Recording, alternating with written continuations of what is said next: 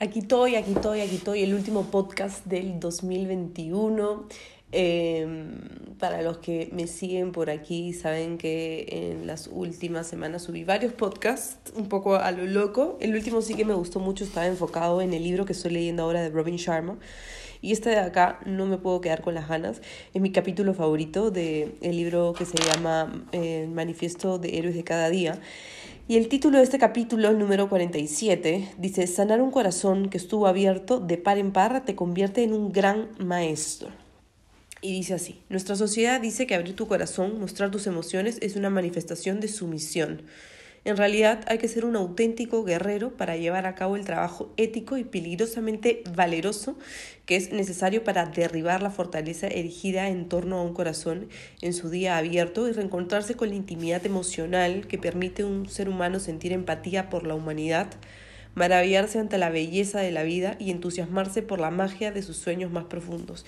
Y esto me hizo tanto sentido en el momento en el que me encuentro de mi vida, que si bien es cierto estoy compartiendo a través de mi Instagram eh, un poco sobre la vulnerabilidad, mis emociones y lo que he sentido en este año, dado a diferentes factores, haber conocido mi propósito, dejar mi compromiso, eh, siento que tiene tanto sentido lo que dice acá que continúa diciendo, cuando éramos niños estábamos emocionalmente desnudos, sosteníamos nuestra vulnerabilidad en la palma de la mano para que la viera todo el mundo. Sí, éramos así de fuertes, hablábamos con honestidad de nuestros miedos, derramábamos lágrimas inocentes, nos arriesgábamos a correr riesgos, éramos fieles a nosotros mismos y nos sentíamos seguros revelando nuestra brillantez a quien le interesara verla. Y eso es lo que hago yo en mi Instagram, eh, siempre ofrezco mi 100% de transparencia, bueno, lo que me apetece compartir lo hago y eso es lo que quiero, que ustedes puedan alimentarse de, de mis experiencias, de mis reflexiones, de mis pensamientos y tomen lo que puedan de, de lo que les ofrezco y lo transformen en algo positivo para sus vidas, ¿no? Eh, y dice, y puesto que sentíamos el dolor de forma natural como personas que participan en la experiencia humana, también gozábamos de un acceso completo a la felicidad que todos debemos conocer.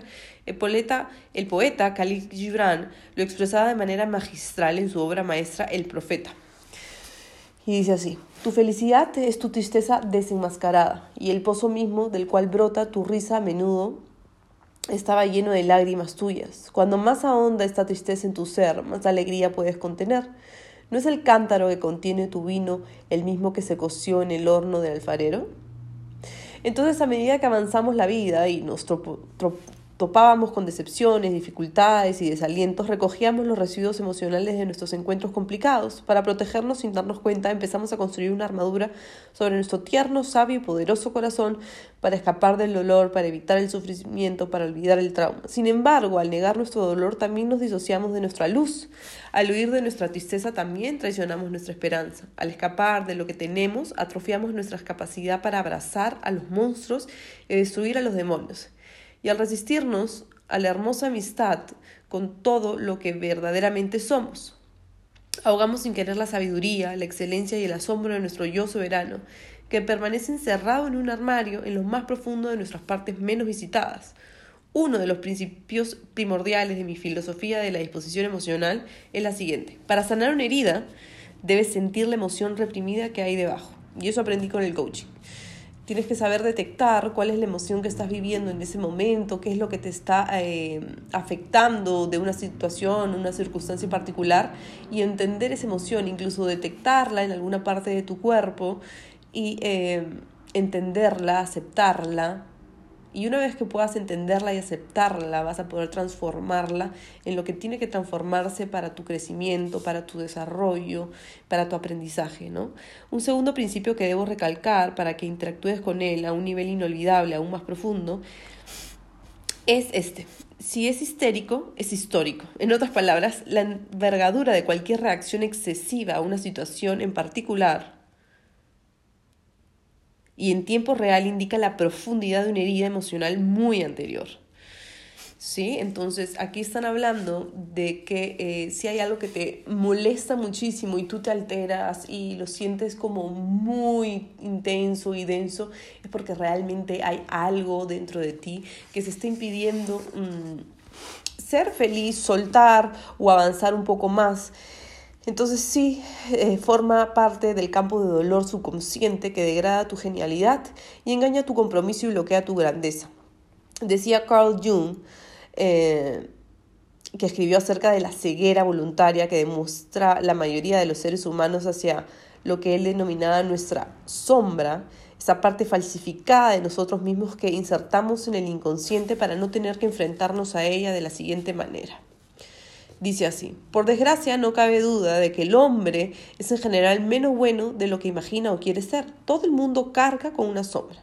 Y cuanto menos incorporada a la vida consciente del individuo, más negra y densa es, de un modo u otro, y se materializa como un obstáculo inconsciente que frustra nuestras mejores intenciones.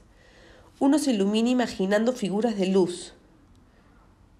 Uno no se ilumina imaginando figuras de luz, sino haciendo consciente la oscuridad. Este último proceso, no obstante, es desagradable y por ende impopular. Muchas veces no queremos mostrar cuáles son nuestras debilidades, qué es lo que nos está frustrando, qué es lo que nos está haciendo daño, y lo intentamos opacar eh, o tapar, ¿no? Pero sin embargo, creo que cuando reconocemos cualquiera de estas debilidades, del dolor o lo que nos está haciendo daño es donde empezamos a ver la luz y los otros pueden ver en nosotros la luz. Esto me recuerda mucho a kintsugi, que son eh, las vasijas que están rotas, que los eh, orientales suelen rellenar con oro para embellecer esa figura y no tirarla, simplemente a través de lo que pueda estar rota, se cubre nuevamente con algo más precioso aún como el oro, ¿no? Simon Freud escribió al respecto de manera muy directa, las emociones no expresadas nunca morirán están enterradas en vida y aparecerán más tarde de manera más horrible.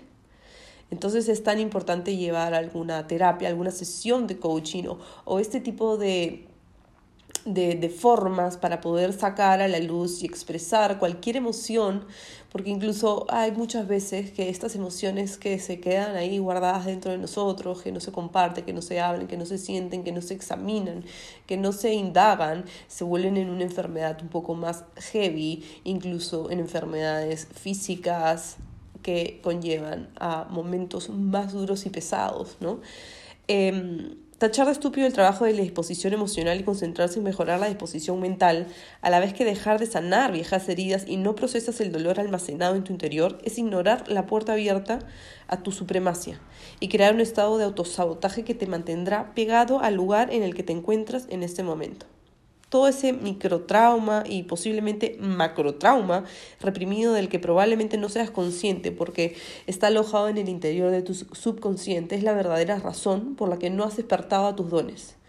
No has intimado con tus talentos y no estás plenamente vivo en tu potencial para rociar de polvo de estrellas al mundo el mundo que te está esperando, el mundo que quiere que despiertes, el mundo que quiere que te des cuenta de que todos sufrimos, que todos tenemos dolor, que todos hemos estado atrapados dentro de una psique que es el principal motivo por el que te demoras en producir tu obra magna, por el que te resistes a instaurar hábitos de virtuosos por el que saboteas relaciones sanas o te sientes atraído por relaciones tóxicas, ya que la gente traumatizada no sabe lo que es lo sano. Y aunque parezca mentira, un estilo de vida lleno de dramatismo les parece más seguro que uno tranquilo, porque les resulta mucho más familiar, porque el que aumenta adicciones como pasar demasiado tiempo en las redes sociales o de compras, beber o quejarte y hace que te pierdas las oportunidades que tienes delante de tus narices para concretar tu gigantesca promesa llevar una vida fenomenal y servir a mucha gente al hacerlo. Todo el dolor reprimido de tu pasado también explica por qué la mayoría de la gente se repliega en su cabeza y olvida una verdad, que el instinto siempre es mucho más astuto que el intelecto y el corazón siempre es más sabio que la razón. Así que nada, aquí estoy, aquí estoy, aquí estoy, no me voy, no me olvido, espero continuar con estos podcasts, con leerles este, pedazos de libros, de cosas que me resuenen, de frases o incluso como ya saben, hablar, hablar, hablar, hablar, y si alguna cosita que encuentren dentro de todo lo que digo les resuena, les hace sentido, les hace evolucionar un poquito más, reflexionar, entender o indagar, háganlo. Hay que ser curiosos en esta vida, hay que estudiar, hay que leer, hay que buscar las formas diferentes para autoconocernos, porque a través del autoconocimiento es que vamos a poder entender mucho mejor el por qué estamos en esta tierra. Feliz 2022 y espero que hayan disfrutado de este podcast así como yo.